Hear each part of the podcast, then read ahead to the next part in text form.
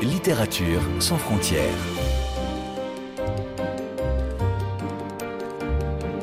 Catherine Fruchon-Toussaint. Apolline Verlon. Bonjour à toutes et à tous. Ce qui m'intéresse avant tout maintenant, c'est ce livre que je suis en train d'écrire.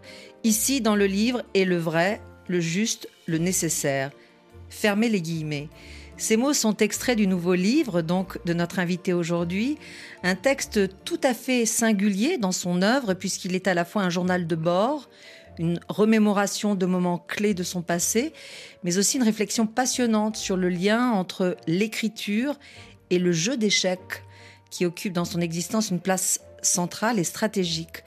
Ce à quoi l'on peut ajouter la traduction, puisque ce n'est pas un mais deux livres qu'il publie aux éditions de Minuit, deux ouvrages qui se répondent aussi en miroir, l'un intitulé Échec, sa nouvelle traduction de la célèbre nouvelle de Stephen Zweig, et l'autre L'échiquier, où en 64 chapitres, comme les 64 cases d'un plateau, se dessine une vie, sa vie. Bonjour Jean-Philippe Toussaint. Bonjour.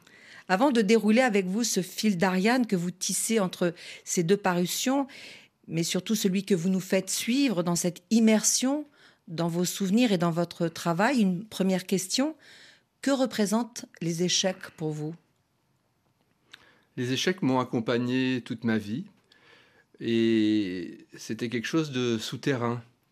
Et assez curieusement, ils ont refait surface pendant la période du confinement.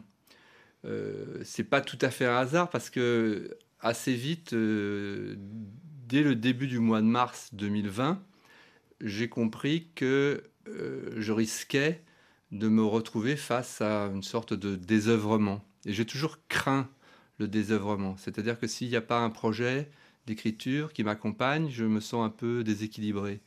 Et donc, lorsque j'ai senti que tout serait annulé pour moi, tout ce qui était prévu, parce que je n'avais pas de projet d'écriture à ce moment-là, je venais de terminer un roman qui s'appelle Les émotions, et je m'apprêtais plutôt à voyager, à accompagner des traductions ou aller dans des colloques, des choses comme ça.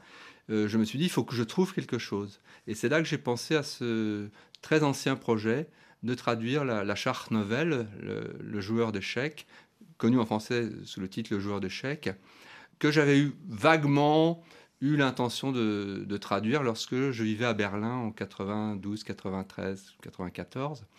Et il y a une chose en fait qui me semblait euh, très intéressante, c'est que en allemand, Schach Novel, c'est Schach échec et Novel, c'est simplement nouvelle, donc c'est nouvelle des échecs. Et le titre français, en fait, provient de la première traductrice, Jacqueline Desgouttes, qui a euh, décidé de l'appeler Le joueur d'échecs, qui est un très bon titre.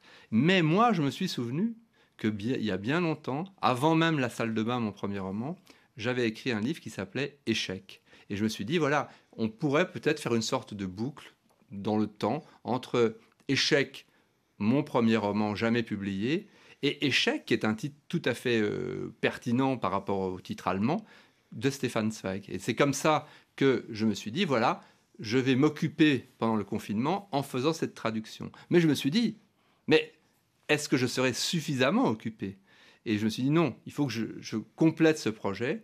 Et ce qui est devenu l'échiquier trois ans après, au départ, était une sorte de journal de bord, une sorte de journal de la pandémie, une sorte de journal de la traduction, qui peu à peu est devenu un livre autour de ma relation au, jeu d'échecs. Alors voilà une réponse bien complète. Merci Jean-Philippe Toussaint. Si vous permettez, je vais revenir un petit peu sur certaines phrases que vous venez de prononcer. Vous dites que les échecs ont toujours été euh, en souterrain de votre vie moi, je dirais que c'est quand même un petit peu plus que ça, parce que à la fois, c'est donc un jeu que vous avez découvert jeune. Vous faisiez euh, de nombreuses parties avec euh, votre père. Vous êtes également allé dans un club à une époque, sans oublier que vous avez mis en scène une partie d'échecs avec un vrai joueur dans l'un de vos films, puisqu'en effet, je le rappelle, vous êtes cinéaste et l'auteur de sept films, dont certains adaptés de vos romans comme La salle de bain ou encore La Sévillane d'après l'appareil photo. Mais là, il s'agissait d'un film intitulé Berlin 10h46 en collaboration avec Thorsten Fischer, petite parenthèse, un nom de joueur d'échecs, donc vous incarniez un joueur contre un autre joueur bien réel. Je m'arrête et je renvoie euh, les auditeurs euh, à votre roman pour voir en effet euh, cette scène abyssale presque avec les échecs. Mais c'est vrai que d'une certaine façon, peu à peu, les échecs ont disparu de votre vie jusqu'à ce printemps 2020 où là, vous êtes confiné à Bruxelles avec votre femme, et puis c'est, comme vous le disiez, la, peur euh, du désœuvrement. Ce qui est quand même très intéressant, c'est le choix de Stephen Zweig et cette nouvelle en particulier. Alors peut-être d'ailleurs, rappelons avec vous l'histoire de ces échecs, plus connus donc sous le titre Le joueur d'échecs. Alors il y a une chose qui est très frappante, c'est que c'est un livre de confinement. Le joueur d'échecs, euh, ou ma traduction échec de Stéphane Zweig, est un livre de confinement, mais cela ne m'avait pas frappé au moment où je l'ai commencé, et précisément, je l'ai commencé à cause du confinement. Et c'est simplement un moment, pendant que je travaillais, pendant que j'avais commencé cette traduction, que j'ai vu dans la presse quelques journaux qui essayaient de retrouver les, grands livres de confinement. Et ils ont parlé du joueur d'échecs, parce qu'en effet, c'est une histoire de confinement, puisque un des personnages, le docteur B, est prisonnier de la Gestapo à Vienne et il est enfermé dans une chambre d'hôtel où il n'y a strictement rien, pas le moindre objet, pas le moindre, absolument rien. Il est seul avec lui-même à longueur de journée et d'une certaine façon, il perd un peu la raison. C'est une torture. C'est une torture d'être confronté à un néant total. Il n'a absolument rien sur quoi appuyer sa pensée. Et de temps en temps, sans qu'il sache si c'est le jour ou la nuit, on le sort de là et on l'interroge interrogatoire très serré. Et lors de, ces interrogatoires, on, on, vient le chercher et on le fait attendre en plus, avant chaque interrogatoire, deux ou trois heures devant la porte, etc. Et un jour, il est là, il peut même pas s'asseoir, et il y a quelques manteaux de, de ces bourreaux qui pendent à un porte-manteau, et il s'aperçoit qu'il y a un renflement. Et il s'approche debout euh, très discrètement de ce renflement, il, il avance la main sans que personne ne le voie, et il se rend compte que c'est un livre. Et il y a d'ailleurs un magnifique éloge du livre. Un livre, et comme en effet, c'est la délivrance pour lui. Il n'y a pas et il se dit je vais le voler. Et donc en effet, il vole ce livre. Il arrive à glisser sa main dans la poche du manteau, sortir le livre, le mettre dans son pantalon et réussir à revenir dans sa chambre. Et là, il attend beaucoup de ce livre. Il dit qu'est-ce que ça va être comme livre? Il imagine plein de choses. Et puis, grande déception, c'est un manuel d'échecs. Alors, première réaction, zut, un manuel d'échecs. Qu'est-ce que je vais faire avec ça? Aux échecs, il faut être deux, c'est des vieilles parties, qu'est-ce que je vais faire? Et puis, petit à petit, comme il n'a rien à faire, il va refaire toutes les parties des grands maîtres. Il y a une centaine de parties. Il va les refaire les unes après les autres. Mais au bout de quelques mois, il, les a toutes refaites. Et il, il, se dit, il me faudra un autre livre maintenant, je ne peux pas. Et puis, il se dit, mais je vais jouer contre moi-même. Et là, c'est le début du vertige que raconte euh, la nouvelle, il, joue à la fois avec les noirs et avec les blancs, et donc il, joue aux échecs contre soi-même. C'est un vertige parce qu'il faut imaginer les coups de l'adversaire, et lorsqu'on est soi-même son adversaire, il y a un problème. Oui, c'est le dédoublement de la personnalité, c'est la schizophrénie, c'est la folie. c'est très intéressant la façon dont vous racontez cette nouvelle, Jean-Philippe Toussaint, parce que ça, c'est une partie qu'on découvre à la fin. Au début, c'est un narrateur qui raconte comment, montant sur un paquebot pour faire un, long trajet, il voit qu'il y a le joueur d'échecs champion du monde qui est sur ce bateau. Lui-même est un peu joueur, donc il, voudrait susciter une partie, se confronter au, maître. Et puis évidemment, ça tourne au fiasco jusqu'à ce que quelqu'un d'autre, et c'est le, docteur B, interviennent dans la partie pour donner des conseils. Et là où vous avez raison, euh, Jean-Philippe Toussaint, c'est que c'est pas l'histoire d'un joueur d'échecs, c'est l'histoire de deux joueurs en fait, ce qui légitime beaucoup, en effet, le changement de titre que vous proposez.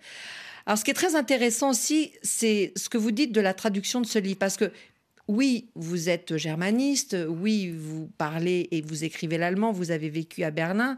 En même temps, ce n'est pas votre activité principale. Mais ici, la langue source, ce n'est pas tant l'allemand, c'est votre pratique des échecs. Oui, vous avez raison. Enfin, c'est très gentil de dire que je suis germaniste. N'exagérons rien. Je, je, me débrouille pas trop mal en allemand, mais pas plus que ça. Mais je pense que pour cet exercice particulier, c'était possible de le faire, d'autant plus que j'ai touché du doigt combien la traduction est un exercice de littérature et que ce qui importe avant tout, c'est évidemment le texte français. Et où j'avais une vraie compétence, c'est en effet tout ce qui concerne le, milieu échiquéen, le vocabulaire échiquéen, où là, j'avais une connaissance, une passion depuis toujours et je pouvais apporter quelque chose d'extrêmement précis. Mais de fait, vous avez néanmoins un peu changé le texte original parce que grâce à votre expertise du jeu des échecs, vous avez bien vu qu'il y avait deux, trois phrases ou deux, trois expressions dans le vocabulaire ou dans le déroulé d'une partie qui ne correspondaient pas à la réalité. Et c'est là où vous avez vous apporté une plus-value. Oui, alors ça c'est une, question euh, à laquelle j'avais réfléchi, euh, un peu paradoxale. C'est faut-il traduire ce que l'auteur a écrit ou faut-il traduire ce que l'auteur a voulu dire? Et en gros, ma réponse est qu'il faut traduire ce que l'auteur a voulu dire. Si euh, il dit Chartres au nord euh, de Paris, eh ben, je pense que le traducteur, il vaut mieux corriger, et, c'est très simple à faire, et donc il ne faut pas dire avec une note, l'auteur s'est trompé. oui, parce que Chartres est en effet bien au sud de, de, Paris. Alors ça nous ramène donc à cet intitulé euh, que vous avez choisi, Échec au pluriel. Comme vous le disiez tout à l'heure, Jean-Philippe Toussaint, c'est aussi le titre de votre premier manuscrit qui néanmoins n'a jamais été publié. Pourquoi? Alors, il n'a jamais été publié parce qu'il a été refusé par tous les éditeurs à qui je l'ai présenté à une certaine époque et que ensuite je n'ai plus souhaité qu'il soit publié sous une forme papier habituelle, mais sur mon site internet, j'ai choisi qu'il y ait une édition et il y a une vraie édition. Le, livre est disponible, euh, échec, mon échec, si je puis dire, a fait l'objet d'une édition par Laurent Demoulin, qui est un professeur euh, de Liège, qui a fait une préface, des notes, et qui est totalement accessible librement sur Internet, sur mon site. Et je voulais le laisser libre comme ça pour qu'il n'y ait que des lecteurs avisés si, d'aventure vous voulez vous plonger dedans, pourquoi pas, mais pas par hasard. Je ne voulais pas que dans une librairie, on, voit un, texte de moi, on dit Ah, voilà, que ça puisse être mon dernier livre. Non, il fallait que ce soit seulement, en gros, des amateurs de littérature ou des chercheurs ou des gens qui veulent vraiment euh, avoir un regard sur un texte je dirais, avant publication, et, qu'il ait ce statut-là, et, pas qu'on le confonde avec mes autres livres. Et est-ce qu'il est vraiment question d'échec, je veux dire, du jeu, ou est-ce que, parce qu'il y a cette ambivalence extraordinaire du mot, qui en effet renvoie soit à ce jeu de plateau, soit au contraire de la réussite et du succès? Absolument, et, en l'occurrence, dans échec, le roman que j'ai écrit, il y avait évidemment cette polysémie euh, d'échecs euh, totalement soulignée. C'est un livre qui parlait beaucoup d'échecs, puisqu'il s'agissait d'un championnat du monde d'échecs qui durait 10 000 parties et qui était toute la vie des protagonistes, qui étaient dans un lieu clos. Et ils passaient toute leur vie à faire ce championnat du monde d'échecs et ils mouraient tous à la fin. Donc il y avait une sorte de fable, un peu huis clos fable, et qui était extrêmement centrée sur les échecs. Mais il y avait aussi cette dimension, évidemment, d'échecs au sens de, de, en allemand Misserfolg, enfin de, de, trucs ratés, si je puis dire. Et cette dimension-là était, était, très forte. Mais aussi, ce que j'ai remarqué, c'est qu'il se trouve quand même que c'est le dernier texte que Zweig a écrit. Trois mois après, il s'est suicidé. Donc le fait qu'on dise qu'il y ait une dimension d'échec au sens de absence de réussite n'est pas euh, infondé pour quelqu'un qui allait se suicider deux mois plus tard. Voilà donc une première boucle bouclée. Et maintenant que nous avons euh, posé d'une certaine façon l'échiquier sur la table avec vous et que nous avons commencé une partie avec d'un côté les échecs dans votre vie, tournons le plateau pour voir l'autre grand sujet qui, inextricable, l'écriture. Et à ce propos, il me semble que dans ce livre, l'échiquier, il y a un passage euh, vraiment au cœur de votre sujet, de ce que vous avez voulu écrire. Et si vous voulez bien, Jean-Philippe Toussaint, je, je, vous propose euh, de nous lire euh, cet extrait. C'est donc ce livre que je suis en train d'écrire qui est devenu l'objet de toutes mes attentions. Longtemps, il n'a pas eu de titre. J'ai simplement noté journal. J'ai pensé également lui donner un sous-titre qui viendrait le qualifier d'un mot en italique, à la manière de Thomas Bernhardt, une décision, un effondrement, une irritation. Cela aurait été, comment pouvait-il en être autrement, un confinement.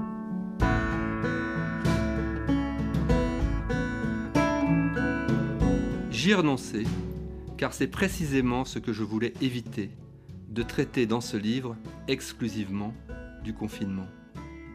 Je voulais que ce livre soit bien autre chose. Je voulais qu'il soit une ouverture, une disponibilité, une liberté, une audace, mais aussi un rempart contre le monde extérieur, un talisman, une égide. Je voulais que ce livre soit une réflexion plus ample sur la littérature. Je voulais que ce livre dise l'origine de ce livre, qu'il en dise la genèse, qu'il en dise la maturation et le cours, et qu'il le dise en temps réel. Je voulais que ce livre soit sensible, concret, malicieux, humain, ombrageux, imprévu, généreux. Je voulais que ce livre soit tout à la fois un journal intime et la chronique d'une pandémie. Je voulais que ce livre ouvre la voie à la tentation autobiographique, qu'il soit une conjonction de hasard et de destinée, de contingence et de nécessité. Je voulais que ce livre ait une dimension de kairos, de moment opportun, puisque c'est la crise sanitaire qui l'a suscité et que jamais je ne l'aurais écrit si nous n'avions vécu la pandémie de Covid-19.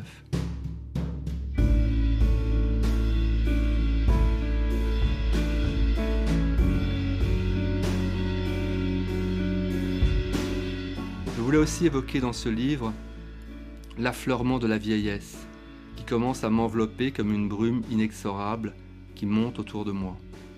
Je voulais que ce livre traite autant des ouvertures que des fins de partie. Je voulais que ce livre me raconte, m'invente, me recrée, m'établisse et me prolonge. Je voulais raconter mon enfance dans ce livre, dire ma jeunesse et mon adolescence.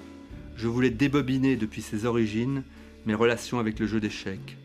Je voulais faire du jeu d'échecs le fil d'Ariane de ce livre et remonter ce fil jusqu'au temps les plus reculés de mon enfance, je voulais qu'il y ait 64 chapitres dans ce livre, comme les 64 cases d'un échiquier.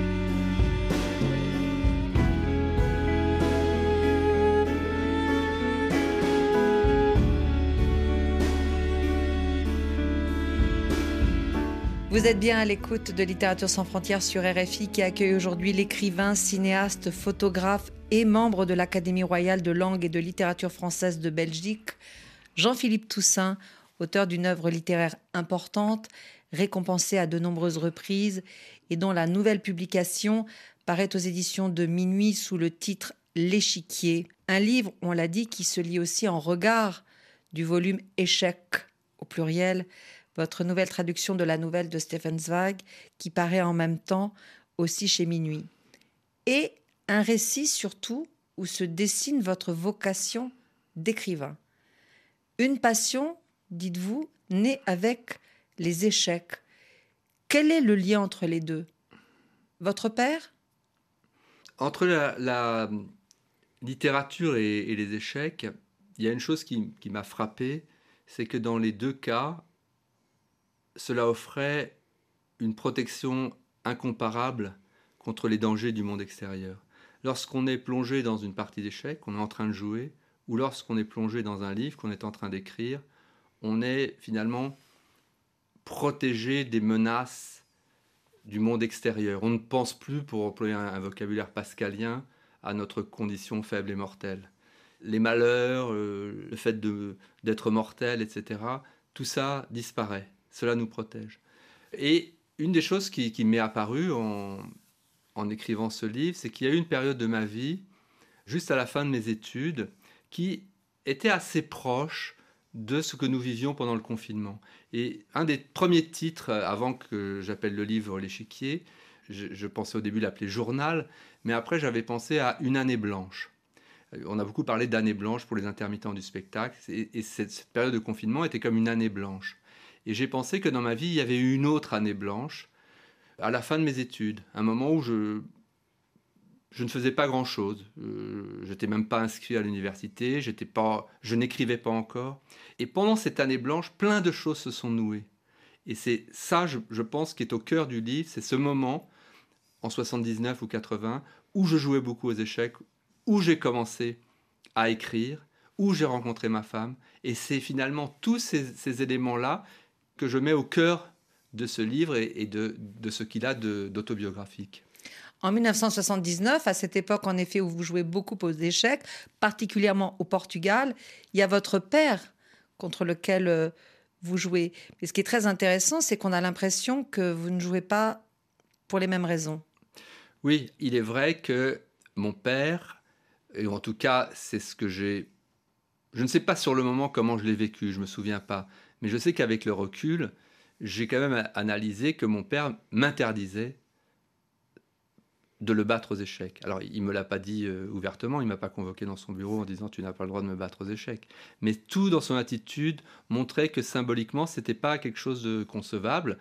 Lui était le père, moi j'étais le fils, et c'est lui qui devait gagner. Et qu'en tout cas, il n'aurait pas supporté. Et que donc, il fallait que si jamais je devais le battre, que, je, passe quelque chose, que, que, je franchisse quelque chose de, comme un tabou. Tout ça n'était évidemment pas exprimé, mais c'est quelque chose que j'ai ressenti. Mais une chose qui m'a beaucoup frappé, c'est que mon père était un grand journaliste et, un écrivain aussi, et que si il avait émis ce même interdit par rapport à la littérature, qu'est-ce qui se serait passé? Il aurait très bien pu me faire comprendre qu'il ne souhaitait pas que j'écrive. Or, ce n'était pas du tout le cas. Et c'est pour ça qu'à un moment, dans le livre, j'en arrive à dire que mon père m'a interdit symboliquement de le battre aux échecs, mais il m'a autorisé tacitement à écrire.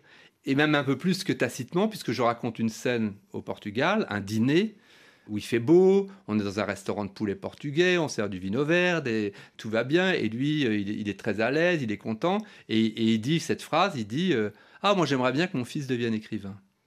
Et il dit cette phrase comme ça en l'air, et même l'analysant avec le recul, je me dis qu'il pensait même pas à moi. C'était pas euh, quelque chose qu'est-ce qu'il aurait aimé que je fasse, non? C'était pour lui. Il trouvait que c'était bien d'avoir un fils écrivain. Ça aurait été bien.